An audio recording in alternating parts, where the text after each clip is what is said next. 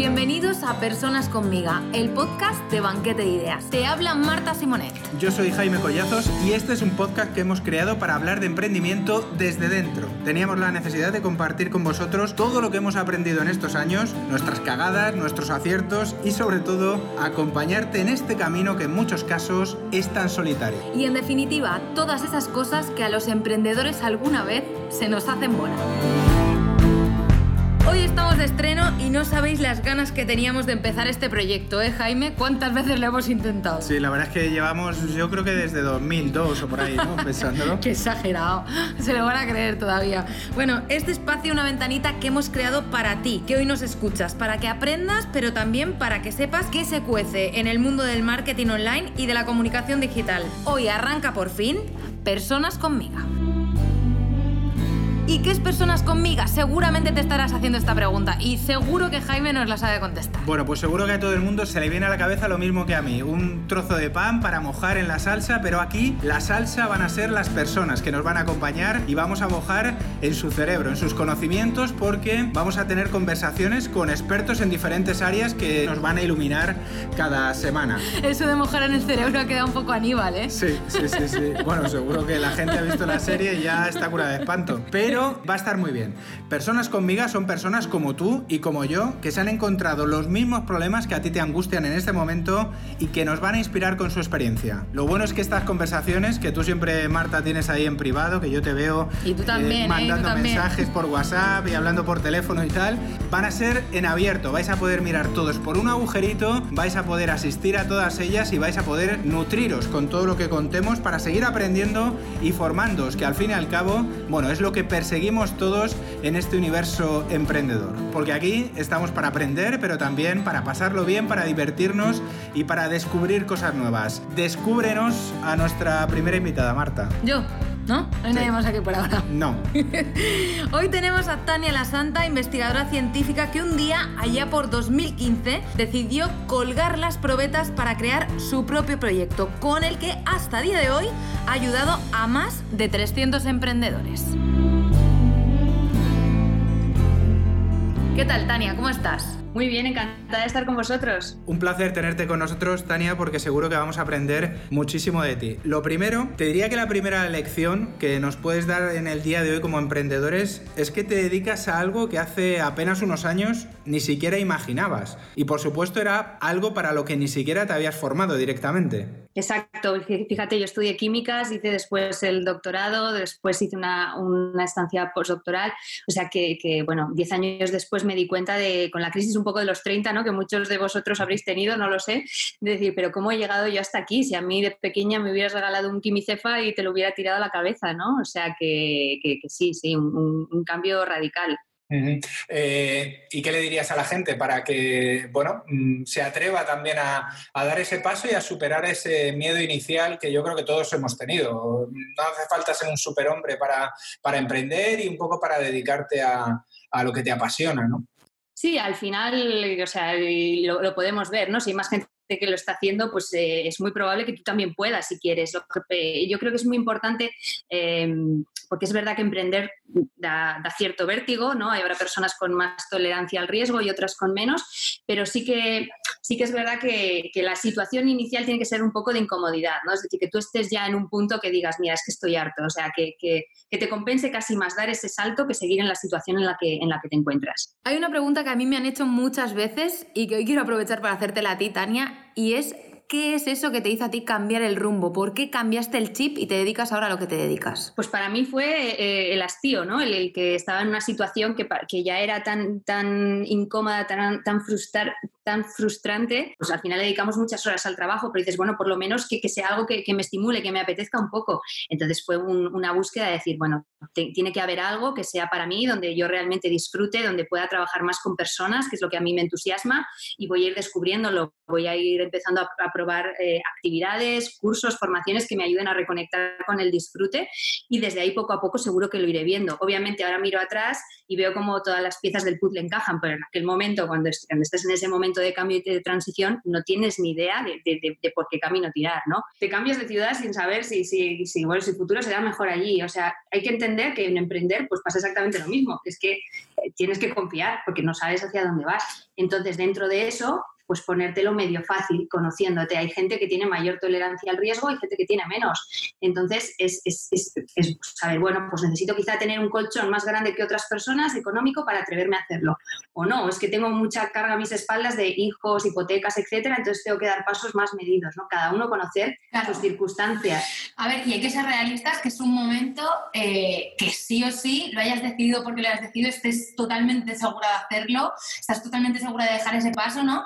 Hay un momento de transición en el que realmente te sientes que estás volando, pero no sabes si te estás cayendo o hay algo ahí arriba, ¿no? O sea, realmente es un poco la sensación de vértigo y esa sensación hay que vivirla. Pero ¿cómo se puede vivir de mejor manera? Es decir, al final todos tenemos que explorar y saber exactamente eh, qué es lo que queremos en ese punto, ¿no? Que nosotros además también a nivel personal lo hemos vivido. Jaime por un lado y yo por el otro, ¿no?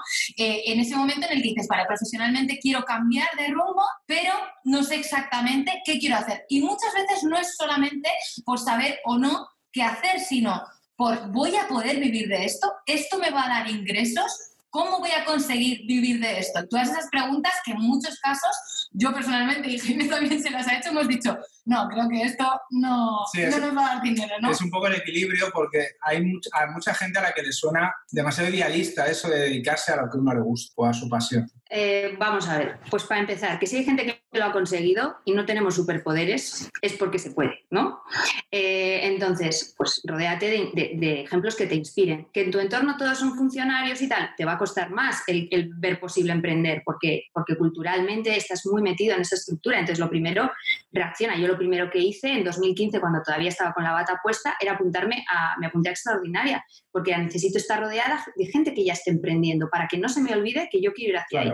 Entonces, entonces, rodéate, lo primero, póntelo fácil. Segundo, el cambio no tiene que ser un salto de lo dejo todo y me voy a lo otro, sino bueno, hay muchas maneras. Se empieza en, tus horas extras, eh, pide luego una reducción de jornada, ve, testeando con, la gente que ya tienes a tu alrededor, que puede ser tu perfil de cliente ideal, y ve viendo si hay un interés mm, antes de, de, lanzarte. Yo, desde que empecé a testear mi idea hasta que dejé mi trabajo, pasó un año y medio, o sea, no es mañana comunico que me voy. Yo fui tres veces de mi despacho al de mi jefe para decirle que me iba y me volvía por el mismo camino diciendo, no, no, Tania, ¿cómo me vas a decir esto? y al día siguiente lo volví a intentar. Y a la tercera dije, venga, Tania, sin pensar y hasta adentro. Y entonces ya dije, se acabó, ¿no? Pero que, quiero decir que cuesta, que todos hemos pasado por ahí y que no, no es un superpoder mm, que tú no tengas. Exacto, y a mí me gustaría que en este momento, que justo estás diciendo que ha sido como muy visual, ¿no? Eso de voy de camino a mi trabajo, que para mí en la cabeza ya no es mi trabajo porque como que lo estoy dejando, ¿no? Que todavía no se le haya comunicado a mi jefe. Y me gustaría que hiciéramos como un ejercicio de honestidad, porque muchas veces es verdad que se idealiza, ¿no? La figura del emprendedor, uy, este ha conseguido, este ha conseguido, pero el camino está lleno de, miedos. ¿Cuál era tu principal miedo en ese momento? Uno de mis principales miedos era eh, la gente que me conoce va a pensar que me he vuelto loca porque la investigación científica es algo como muy serio, muy riguroso y tal, y van a decir, esta va a dejar estas, esto, que tiene tanto prestigio, ¿no? O sea, hoy en día, que, ¿a quién se valora? Pues a los investigadores, a la ciencia o tal, ¿no? Eh, ¿Para hacer el qué?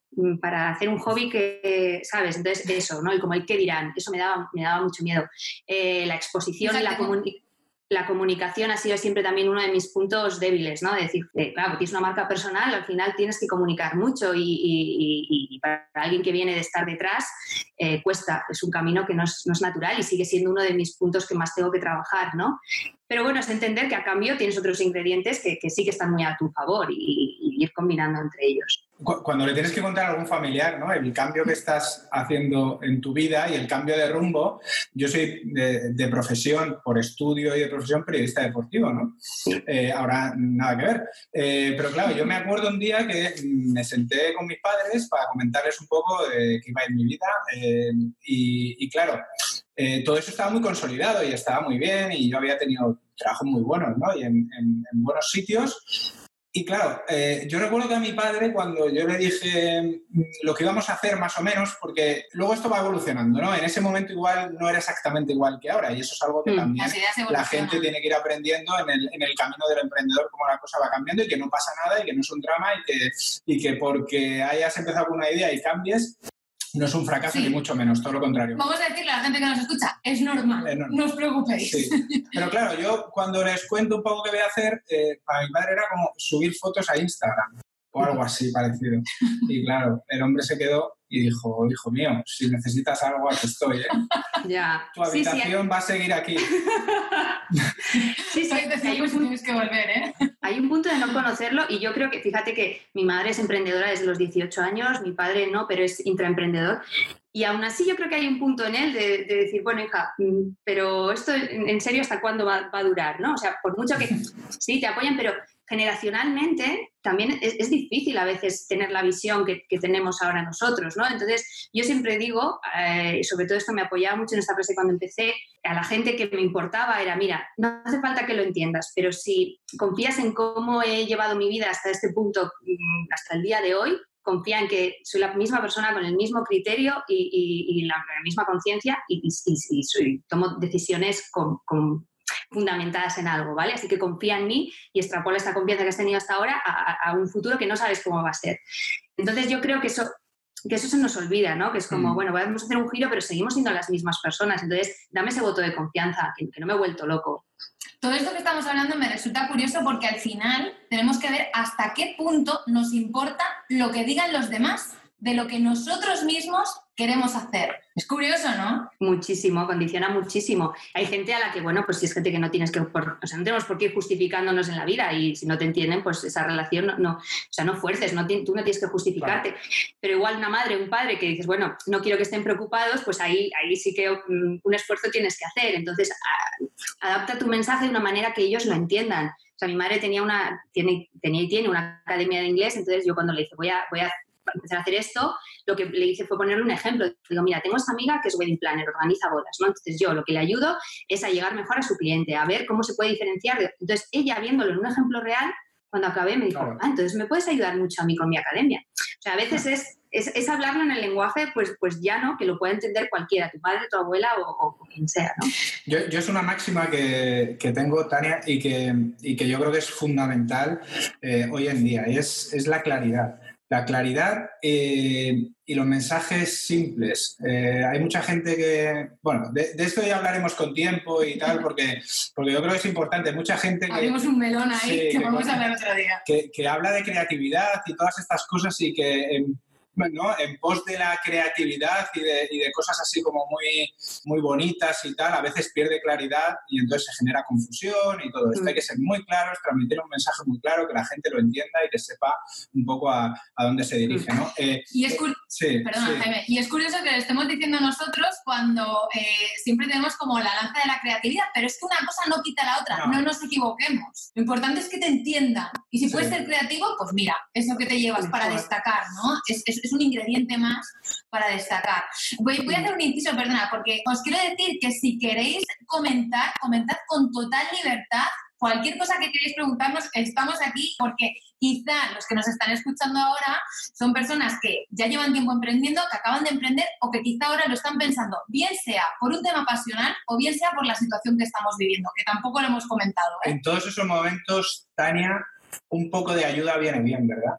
Bueno, es que, es que solos ¿a dónde vamos? O sea, para empezar, tu proyecto no va a funcionar por muy bueno que tú seas. O sea, y esto es algo que, creo que entendí muy claro desde el principio, que es mi proyecto va a funcionar si la gente lo, ¿sabes? lo recibe como, como tal, lo, lo acoge y funciona. Entonces, no se trata de que tú seas, o sea, tú eres el, menos protagonista, incluso aunque te parezca que tienes una marca personal y tú eres el foco, eres el menos importante de la ecuación. O sea, la clave de si un producto funciona en el mercado está en el cliente. Entonces, eh, pues, pues eso, solo, o sea, solo no llegas a ningún lado, necesitas una, una, una sociedad entera. Aparte de eso, cuanto más equipo tengas, ya no solo propios, sino personas eh, con criterio, otra vez creo que es la palabra más utilizada en todo el directo, pero eso, personas con criterio con las que puedas apoyarte y confiar, pues, pues mejor. Es que solo, y aparte, para mí la conclusión más importante de este año ha sido, yo no quiero hacer más cosas sola. O sea, es muy aburrido. Aparte del coste y el desgaste que tiene, es aburridísimo.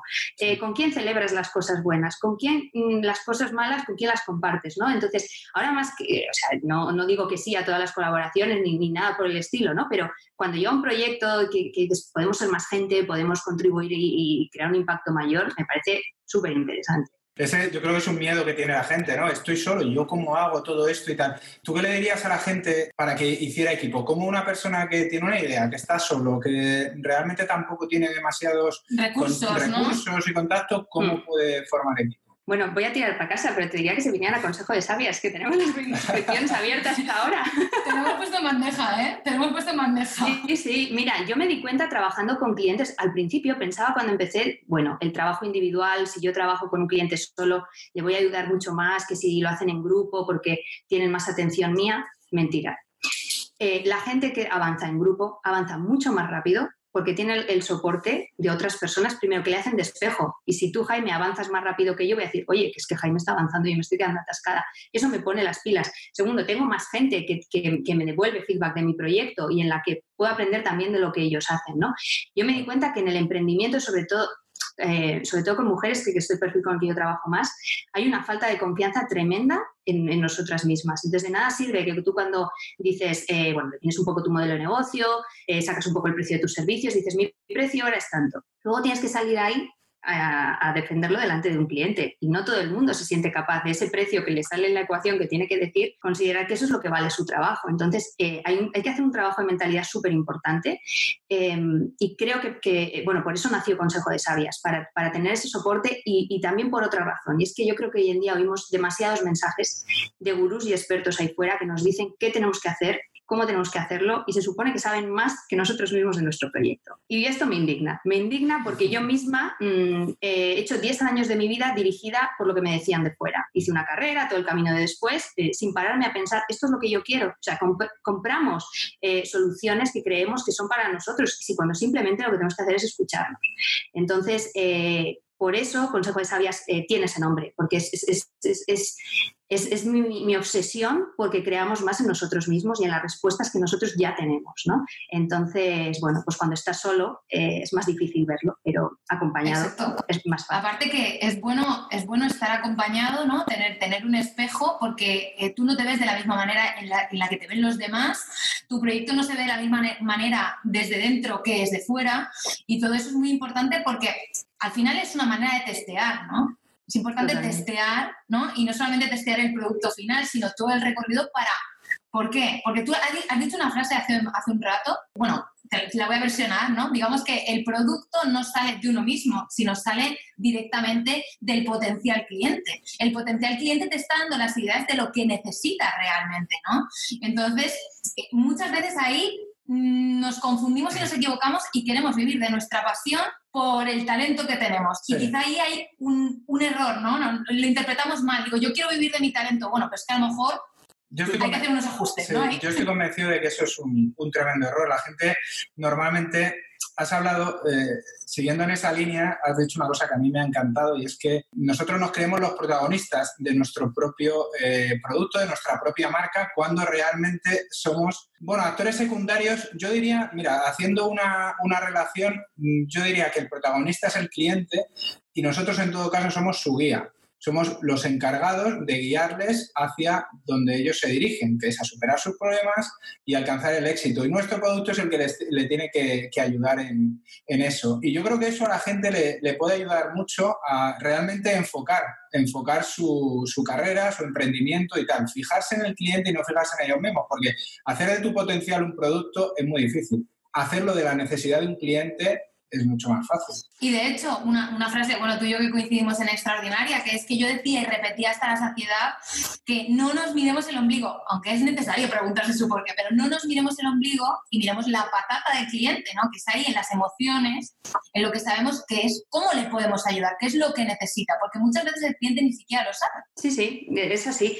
Y mm, yo, una de las cosas que más me gusta hacer es co-crear con, ella, con ellas directamente. O sea, ¿para qué voy a ponerme yo sobre la teoría del papel a, crear algo? luego llevarlo a la práctica. Es cuanto antes puedo meterlas a bordo, mejor. Primero, cuando tú creas algo, te sientes importante. Cuando, cuando ves, eh, creas algo no tuyo propio, ¿vale? Sino participas en la creación de, de, otra persona, te sientes importante, te sientes escuchado, tienes mucho que aportar. Entonces yo, lo que os decía antes, ¿sola para qué? O sea, no tiene ningún sentido que yo me enamore de una idea, la lance al mundo y diga, y ahora que el mundo la coja! No, no, no va de eso. O sea, eh, se trata de decir, bueno, ¿qué necesitas tú? ¿Cómo te puedo ayudar yo? Y vamos a crearlo juntas. O sea, para mí es como, mm, la clave de, cómo tomo todas las decisiones. Por lo tanto, la gente no tiene que agobiarse pensando, tengo que ser eh, un gran escritor, tengo que hacer unas fotos geniales, tengo que hacer los mejores copies, tengo que gestionar, tengo que saber de tal. La gente que no se agobie con eso, ¿no? Que, Yo hago muchas cosas mal. O sea, yo, mi,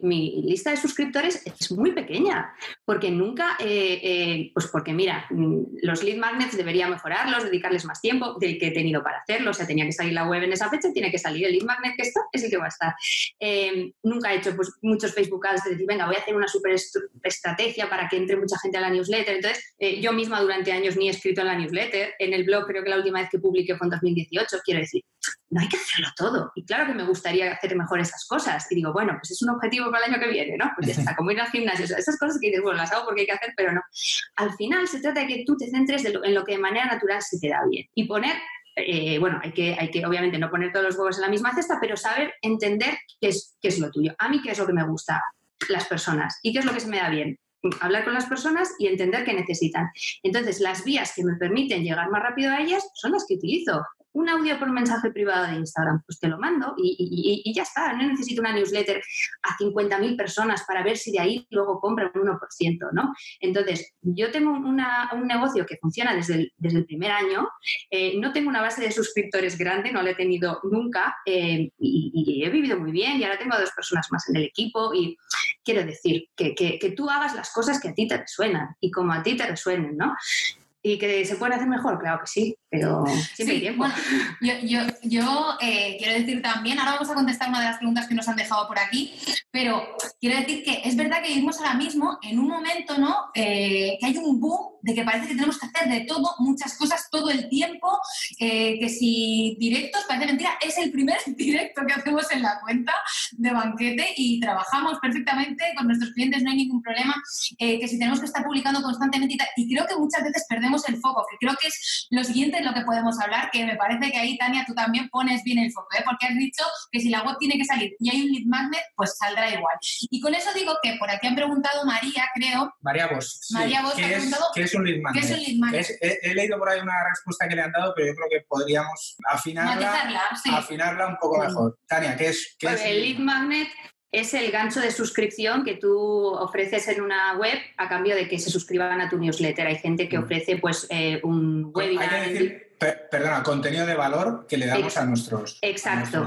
usuarios. Sí, le llamamos gancho de suscripción, pero no es la palabra correcta, exacto. Sería contenido de valor eh, llevado a que puede ser una guía eh, escrita en PDF, puede ser una colección de vídeos, un mini curso, o sea, cada persona lo adapta un poco a, a su marca, pero, se tiene, pero es importante que sea como, eh, bueno, pues que te, que te, posicione un poco en la, en la mente de, usuario con, a lo que tú te dedicas. Es decir, yo no, voy, yo no me dedico a cocina, mi, mi, lead magnet no va a ser de cocina, sino va a ser pues, una pequeña carta de presentación de cómo es mi trabajo y cómo te puedo ayudar. ¿no? yo, yo, leí una vez, eh, es un ejemplo yo creo que, que se entiende muy bien. ¿no? Un, un, chico que sale con una chica y le va a pedir que se case con ella. ¿no? Entonces, ella puede decir que sí, es decir, sería el equivalente a comprar tu producto o puede decirte que no, que todavía se lo tiene que pensar un poco. Bueno, pues ahí está el lead magnet para tú seguir cortejándola para el día en el que esté lista y te diga, sí, me quiero casar contigo. Pues el lead magnet es eso que a ella le va a seguir aportando para, para el día en el que esté preparado, porque no todo el mundo está preparado para comprar en el,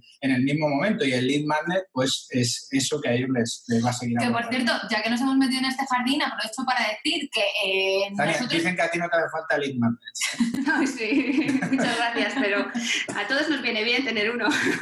Gracias, David. Sí, ¿no? Tener algún pretendiente por ahí, ¿no? sí, aprovecho para decir que, nosotros creemos bastante en los lead magnets y sobre todo también eh, a las personas que nos estén escuchando ahora, si tienen su proyecto, eh, que tampoco se vuelven locas y creen 700 lead magnets, ¿no? Que hay mucho gurú por ahí que también dice ese tipo de cosas. Lo que decías tú, con tener uno, dos, tres que te posicionen en el nicho y en el sector. Y eso sí, lo que nosotros recomendamos de Jaime es que lo crees como si lo fueras a vender. Para nosotros eso es. O sea, es decir, no te estoy regalando esto, pues mira, yo hago una Q3 y así tú me das el mail. No.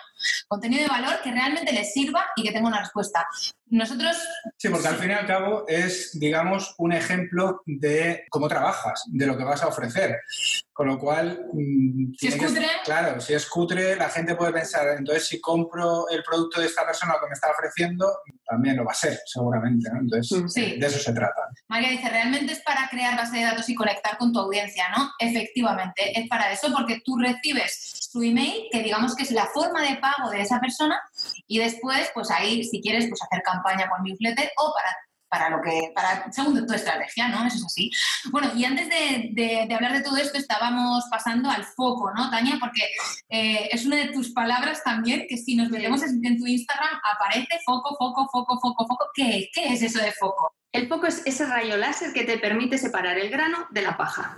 Entonces, es eh, en toda la vida. Es como, este mensaje aporta algo, no estoy diciendo nada, fuera, o sea, se elimina. Eh, esta lista, si todos miramos a nuestra lista de tareas para hoy, probablemente hay muchas que realmente no te vayan a llevar a ningún sitio. Entonces, tienes que empezar a priorizar y entender qué es lo más importante. Eh, no se trata de que tengamos más horas al día. Si tuviéramos más horas al día, pues las llenaríamos igual que, estamos ahora y no nos sentiríamos mejor. Entonces, eh, para mí es foco, es como tengo dos horas, ¿qué es lo más importante que tiene que estar hecho hoy? Entonces, bueno, luego ya es, eh, hay pues muchos ejercicios y muchos tips para hacerlo, pero por ejemplo, para mí algo que me ayuda a conectar con el foco es cada semana cojo la semana y digo, vale, las dos cosas clave y, pongo, pues, que sea, ahora por ejemplo es lanzamiento de consejo de sabias y yo qué sé, pues si tengo varias acciones extraordinarias, y extraordinaria, entonces sé que eso es mi prioridad. Tiene que empezar el día por ahí, eh, si el resto de cosas encajan bien, si no, van fuera. Em, y te lo organizas, Tania, te lo organizas semanalmente porque ahí eh, cada maestrillo tiene su librillo, ¿no? Nosotros, yo necesito, eh, aparte de semanalmente y un poco un planning mensual, etcétera, etcétera, necesito hacerlo diariamente porque siento, no sé tú, no sé tú Jaime también, la satisfacción esa que sientes cuando vas tachando las tareas.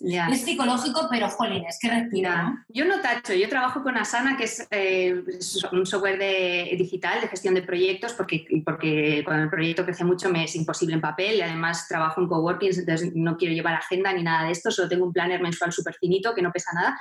Cada una tiene que encontrar sus herramientas, es que las herramientas son simplemente lo que está al servicio de, tu objetivo, nada, nada más. Ponértelo fácil, si tú eres de tachar, pues tacha, exacto Sí, sí, o sea, quiero decir, yo tacho en digital, ¿eh? Porque ah, pues también utilizamos Asana, también utilizamos Asana, sí. Vale, hay gente que necesita más el papel, pues oye, que utilicen el papel, ¿no? Pero para mí, aparte de que tengas esa, obviamente esa lista de acciones diarias, aunque tengas una lista, yo creo, para mí, yo pongo las palabras foco, ¿no? En, en, en qué es lo más importante de la semana. O sea, porque es como lo que me hace boom. O sea, no puede pasar esa semana sin que yo haga eso. Mm, es que seguramente, sí, ay, perdona, que te corto, sigue, sigue. Y luego otra cosa que hago es eh, cuando cada mes tengo una lista, bueno, tengo un Word abierto que, donde tengo octubre y tengo los hitos que he hecho, eh, que, he hecho yo o el equipo ese mes, ¿no? Entonces me ayuda a entender, porque solo, porque no vemos, no miramos atrás, decimos, guala, mira lo bien que he hecho, ¿no? A veces hay que celebrar también todas esas cosas, luego también ver que de pronto este mes, mm, o sea, no, o sea, para mí es muy importante acabar. No es tanto hacer, sino acabar. ¿Qué ha acabado? Entonces, si no está acabado, no va a esa lista. Y si, entonces es como he avanzado poco, ¿no? Sí, sí, sí, es como tu, lista de éxitos de, la semana y es un poco lo que te da fuerza para, para, la siguiente. Eh, Asana es, la aplicación que María nos, nos, pregunta, nosotros también trabajamos con ella y, la verdad es que nos, nos ayuda mucho. Eh, yo soy de los clásicos, ¿eh? yo en Asana me pongo la lista y como en el editor está la opción de tachar, me, lo tacho. Sí, sí, sí, o sea, vamos a sacar aquí un poquito, un poquito de cotillo que también es necesario, porque parece que aquí todo el mundo que consigue tener un negocio propio es perfecto, lo hace todo muy bien, en Instagram todo es maravilloso, el postureo de redes y todas esas cosas que de vez en cuando hay que cavar y levantar la alfombra, que en la alfombra ahí abajo hay de todo en todos lados. Y yo voy a decir que Jaime puede sacar muchas cosas mías, pero claro, yo lo tengo aquí al lado y en Asana no te pierdas, no te pierdas tú como utilizas Asana, ¿eh? ¿Vale? Porque Asana lo utiliza como cualquiera podría utilizar una libreta y empezar a tachar tal cual con la acción esta de tachado. No te creas que se crean las tareas y empieza a darle al tip de ok, ah, no. no, no, no, no, era la vieja usanza. Él se hace su lista se crea una tarea que pone mis tareas. Crea una tarea y ahí va todo. Entonces yo me vuelvo loca Porque claro, yo en eso sí que es algo que nos, reímos mucho, pero es verdad que sin organización me peta la cabeza. Yo antes era capaz de seguir varios proyectos y no sé cómo lo hacía, la verdad, con otro tipo de organización como mucho más podríamos llamar creativa, aunque realmente mm, podríamos decir que era un desastre, ¿no? Pero eso es lo que nos pasa a las personas que, pues eso, que, que, que nos cuesta aterrizar, ¿no? Jaime es de los que aterriza y yo soy de las que vuela. Entonces, yo necesito eh, pues tener organización, tener planificación, tener mi lista de cosas y tener pues, los proyectos organizados y todo eso, porque claro, mm, cuando llevas varios proyectos a la vez, mm, no sabes de dónde te vienen las cosas. Entonces, bueno, eh, tengo esa lucha con Jaime de que tiene las listitas y con tal, pero eh, con esto queremos decir que a cada uno le, sirve lo que, lo, que, le funciona. Claro. Exacto. En este sentido, por ir ordenando un poco, Tania, yo, me gusta, me gusta, me que Yo, yo creo que esto que estamos hablando ahora, el tema de marcarse objetivos, de ponerse tareas y tal, yo creo que es la primera medicina para este tema de, que todo se te haga un mundo al emprender y que, que, no sepas por dónde empezar y digas, estoy solo, ¿cómo voy a hacer yo esto que no es lo que mejor se me da? ¿Cómo voy a emprender? Va, lo dejo y, y vuelvo a lo de antes. Yo creo que lo primero, si tuviéramos que hacer una lista de tareas para emprender y ir avanzando, sería esto, organizarse. A ver, si levantamos la alfombra, te diría que mi momento más desorganizado fue cuando empecé,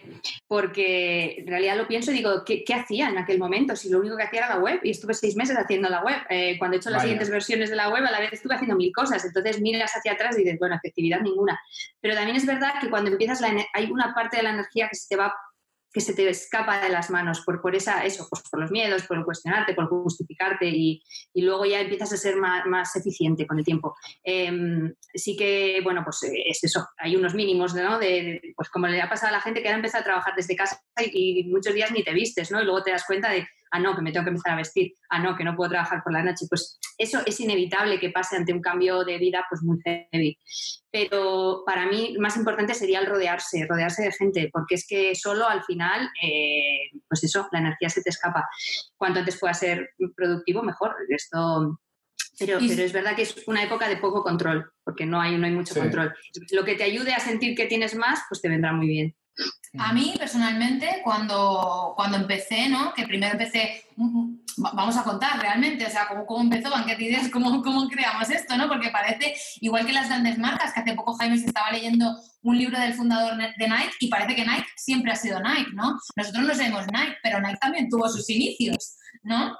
Eh, entonces, yo me acuerdo de cuando nosotros empezamos, que primero empecé yo y Jaime continuaba en su trabajo, ¿no? Que estaba en un departamento de comunicación bastante importante. Entonces, fue una apuesta. Eh, digamos que él mantenía los gastos, porque los gastos están, y yo me la jugaba. ¿Y qué hice? Pues eso, rodearme. Lo primero que hice fue apuntarme a un centro de empresas o de emprendedores de la ciudad en la que estaba, en ese momento Palma. Después me trasladé a Madrid y me apunté ahí. Cero euros al principio, ¿no? Es decir, me apunté a un sitio del ayuntamiento, a Palma Activa. Al estar en Madrid me apunté al Google Campus y estaba todo el tiempo con la cabeza colocada en eso y en eso y en eso y en eso. Y así es como aparecen las cosas, porque el inicio tú piensas, bueno, quiero hacer algo relacionado con esto. Y yo siempre hablo un poco del triángulo de los tres ingredientes, ¿no? Una pasión, una necesidad, talento, bueno, eso es otro melón más, pero que eso, que al final rodearte y estar con eh, la cabeza constantemente en eso es lo que va a hacer que por algún lado salga la idea, ¿no? Chocolate o la idea con la que vas a empezar, que luego va a seguir cambiando. Hay que tener en cuenta que esto no es sacar la idea y vamos a seguir con esto, que también es algo que hay que saber llevar. Y además yo creo que las personas con una actitud emprendedora eh, no les funciona eso porque te aburres. O sea, es que te aburres. O sea, hay una parte que tiene que haber un espacio a la creatividad y al crear cosas nuevas y al mejorar. O sea, nosotras, por ejemplo, Consejo de Sabias, aunque ahora es la cuarta temporada, porque empezó en 2017, cada otoño la, levantamos, o sea, todo y, la, y, la, replanteamos de cero. Ahora esta vez es una app. Eh, mm, o sea, es, es, como siempre tienes que seguir mejorando tu, tu producto ya existente y, también dando espacio para crear nuevos, ¿no? Y, también para retirar algunos. Entonces, eh, también no sería muy aburrido, ¿no? O sea, para mí es que esta parte es, motivadora. Sí, sí, sin duda. Una cosa concreta, nos preguntan eh, un consejo para terminar la web eh, y nos dice, la abro aunque falten cosas. ¿Qué nos dices, Tani? Anunciar la fecha en la que lo vas a publicar. Entonces ya la vas a Exacto. publicar ese día, Exacto. esté como esté. Ya O está. sea, ponerte, digamos, lo que se conoce un poco en el argot como un deadline, es decir, una fecha límite y eso es lo que te hace ponerte las pilas para que acabe Mm. sí o sí. Exacto. Y, Y, co- y ir compartirla. Y Exacto. compartirla. O sea, que la gente lo Sí, sepa, hacer- pero hacerla o sea, que se espera eso de ti. Eso es. Sí. hacerla pública, porque es una, uno de los trucos más importantes para los emprendedores y las pequeñas marcas, porque siempre llevan muchas cosas a la vez. Es habitual llevar muchas cosas a la vez, aunque tengas un pequeño equipo, aunque tal, es habitual. Entonces, es verdad que nunca se sale, nunca se sale. Y es algo que nos ha pasado a todos. También nos preguntan, bueno, nos dicen una opinión, cuando quieres emprender el coste emocional es alto. Hay muchas ganas, pero también mucho miedo e inseguridad. Sí, que es un poco lo que venimos hablando. Cuando quieres emprender, pero Tania, también hay otro punto que yo creo que no deberíamos pasarlo por alto y es cuando ya has, em- has emprendido y tienes tu negocio en marcha y estás metido en él y quieres crecer. Ujú. Y hay un punto en el que te bloqueas y dices, bueno, ya estoy con esto, pero quiero más, pero no sé cómo hacerlo y si aumento equipo, pero el coste es mayor y no tengo la seguridad de que vaya a funcionar, con lo cual tal, tú ese momento lo conoces bien también. Sí, y, y- y yo ahora mismamente, por ejemplo, que he vuelto a dar otro salto de este tipo, y que muchas veces es un salto primero de fe y luego se materializa, pues lo que he hecho es reservar en otra cuenta bancaria el sueldo de seis meses de las personas de mi equipo para decir, esto ya está, ¿sabes? Entonces, a partir de ahí, yo ya sé que esos seis meses esto está cubierto. Eh, o sea, que, que- que quiero decir que hay cosas que son muy emocionales al emprender, pero otras son muy prácticas. Es decir, tienes la capacidad ahora para tal, resérvalo. Y, no y entonces, eso es la prioridad. Págate a ti ¿no? y al equipo primero. Luego irás viendo en qué otros gastos podéis o no podéis. Pues igual a cambio, este año no hay nueva web y tiene que ser el siguiente. Entonces, prioriza, ¿no? Y a partir de ahí, pues ya sabes que, bueno, eh, sumando más gente en el equipo, pues obviamente ellos generarán también eh, eh, no más ingresos, a veces directamente, a veces indirectamente, pero contribuirá a que el equipo crezca, ¿no? Entonces, a veces es, es eso, mirar los números y, decir, vale, con esto yo puedo cubrir a esta persona, porque hay que aterrizarlo. O sea, todos queremos crecer y, todo, y hay veces que decimos, no sé si puedo pagarlo o no. Bueno, o sea, mira a ver, mira a ver, direct- igual no puedes ahora seis meses, pues mira si a ver puedes pagar dos meses, ¿no? Eh, y cuando eres tú sola es lo mismo, es, yo siempre digo, desde el primer día págate una nómina, aunque sea de 50 euros el primer mes, Eh, pero es para... Y poco a poco le irás subiendo, pero eso te da mucha información de qué, en qué momento está el negocio y a cuántas personas puedes sostener. Bueno, y ya para ir acabando, ahora eh, para la gente que nos está escuchando vamos a hacer un poco de conclusión, ¿no? De- hemos hablado de muchas cosas, no de solo, si os, si os habéis conectado ahora, no solamente de las cosas raras que nos pasan, sino, bueno, pues de emprendimiento, de cómo emprender, de los diferentes momentos de foco, ¿no? De cómo nos organizamos. De los Y- miedos. de los miedos principalmente, porque es algo muy importante que nos pasa a todos en muchas etapas. Y para hacer como una especie de resumen de conclusión, yo me imagino esto como una escalera, ¿vale? El mundo del emprendimiento me imagino como una escalera, que primero estás aquí, luego vas subiendo escalones. No quiere decir que a nivel económico X vas subiendo escalones. Si tuviéramos que hacer esos tres primeros escalones, ¿cuáles serían para ti, Tania? Yo diría que también hay escalones hacia abajo, porque a veces un proyecto, según en qué momento está, eh, puede, pues porque tengas menos tiempo para dedicarle o porque de pronto el mercado cambia, o sea, no, no, no todo es hacia arriba, ¿no? Vale, me Eh, gusta eso. Ponlos de para abajo también. Vale, el primer escalón hacia, eh, sería bueno, la, la fase de creación, ¿no? Eh, que entraría para mí no solo la parte de crear, sino tener los primeros clientes. Eh, la segunda fase sería la fase de posicionamiento y la tercera sería como ya la de crecimiento, ¿no? Em, entendiendo que en ese crecimiento puede haber etapas de decrecimiento también. Bueno, mi conclusión es que eh, hay que hay que formarse, hay que estar aprendiendo constantemente, eh, tenemos que marcarnos unos objetivos y sobre todo no tener miedo a, a que nos ayuden, a contar con ayuda, con mentores y con gente que, que un poco nos, nos ponga en el camino, nos haga abrir los ojos y, y, bueno, pues nos hagan perder todos esos miedos y, y nos den esa confianza que nos falta y que tú has hablado, Tania, que hay mucha gente que precisamente adolece de ello, ¿no? De, de la confianza que se necesita para creerse capaz de, de lo que uno puede hacer. Mm, Sí, Exacto. y, y no temer tanto, quizá, ¿no? Que tememos el fracaso, ¿no? Es- Se dice fracasa, fracasa rápido y fracasa bien, ¿no?